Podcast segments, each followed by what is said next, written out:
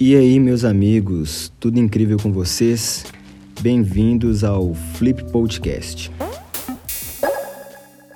Então, esse é o episódio número 2. Nesse episódio, eu quero entrar num ambiente mais reflexivo. Esses dias eu tenho pensado muito a respeito dessa época que a gente está vivendo e eu tenho uma palavra de Deus para vocês. E acredito que eu possa acrescentar algo de valor para sua vida. E eu quero começar já deixando para vocês um texto que está lá na carta de Paulo aos Filipenses, no capítulo 4, no versículo 6. Vai dizer o seguinte: Não vivam preocupados com coisa alguma. Em vez disso, orem a Deus pedindo aquilo que precisam e agradecendo-lhe por tudo que ele já fez. Então vocês experimentarão a paz de Deus, que excede todo entendimento, e guardará seu coração e sua mente em Cristo Jesus. E o motivo de eu estar trazendo essa mensagem é porque isso estava no meu coração já tem alguns dias. Esse texto foi motivo de uma mensagem que eu levei na igreja, foi motivo de uma postagem que eu fiz no meu Instagram. Se a gente for analisar bem o texto, ele ele está nos encorajando a a não viver preocupado. Se a gente for pegar o versículo 6 e dividir ele em três partes, a gente vai ver que está dizendo para a gente não viver preocupado, orar a Deus pelo aquilo que é necessário e sendo grato por tudo que Ele já fez. E eu vejo muitas pessoas se perdendo nisso porque é, oram com orações muitas das vezes sobre coisas que não são necessárias, coisas que são passageiras e que não agregam nada em sua vida, então são orações que muitas vezes são perca de tempo. E junto disso, vejo também muitas pessoas que são ingratas, totalmente ingratas ao que Deus fez, né? E o que Ele pode fazer. Eu aprendi muito a, a ser grato por tudo a Deus, sabe? Mesmo em meia dificuldade, né? Eu vejo Paulo falando que aprendeu a viver no pouco e no muito, e cara, isso é muito desafiador pra gente, e na verdade é, é nessa forma, é dessa forma que a gente deve buscar viver todos os dias dias. Nossa esperança tem que estar sempre em Cristo Jesus, né? Nós esperamos pela glória de Deus, né? Nada aqui da terra. A gente sabe através da palavra de Deus que nem tudo vai ser um mar de rosas, né? Enquanto a gente viver aqui no mundo, né? Até que Cristo volte. Então, a gente tem que aprender a viver da maneira que a Bíblia nos orienta a viver. E apesar de muitas pessoas hoje em dia não dar tanta atenção para os ensinamentos da palavra de Deus, a gente sabe que na palavra de Deus a gente encontra é, formas me melhores de se viver, apesar das nossas maneiras. Muitas das vezes nós temos nossa maneira de administrar nossa vida, é, nossos relacionamentos, nosso financeiro, nossa vida de igreja, ministério, trabalho. E na palavra de Deus nos orienta a sempre estar tá levando a preocupação para o Senhor, sempre estar tá colocando tudo diante dele e fazer tudo para a glória dele. Se a gente for entrar um pouco agora para o versículo 7 do capítulo, vai dizer o seguinte, né, que é, dessa forma, né, não vivendo preocupado, orando a Deus pedindo aquilo que a gente precisa e sendo grato por tudo, dessa forma a gente vai ser capaz de experimentar a paz de Deus. E completando, né, vai dizer que excede todo entendimento.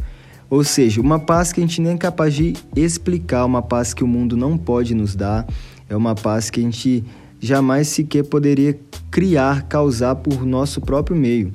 Né? Porque nós, como homens, né, a gente vai sim viver preocupado. Né? O texto não diz que a gente não deve ter preocupação nenhuma, mas está dizendo para a gente não viver preocupado. Ou seja, preocupações vão existir, vão vir, mas não quer dizer que a gente deve viver pela preocupação. E com a preocupação, a gente deve ser encorajado a orar né, para que a gente seja livre de todo mal, que a gente receba tudo aquilo que Deus quer nos dar e lembrar sempre de sermos gratos por isso. E dessa forma vamos experimentar a paz de Deus. Como o texto já, já diz, né, é até difícil explicar né, essa paz de Deus, mas é só para a gente entender que é uma paz plena, né? não é uma paz passageira, que você hoje está em paz e amanhã acontece algo que já abala. É uma paz que vai além de qualquer aflição. É a paz que você entende que você estando no pouco ou no muito, você estando triste ou muito feliz, você vai ter no seu coração a paz de espírito. E é muito importante é, eu frisar essa questão da paz, porque não é algo que simplesmente chega até nós e com qualquer coisa é tirado de nós. Não, a paz plena de Deus, que excede todo entendimento, completando o que o texto diz, vai nos guardar o coração e nossa mente em Cristo Jesus.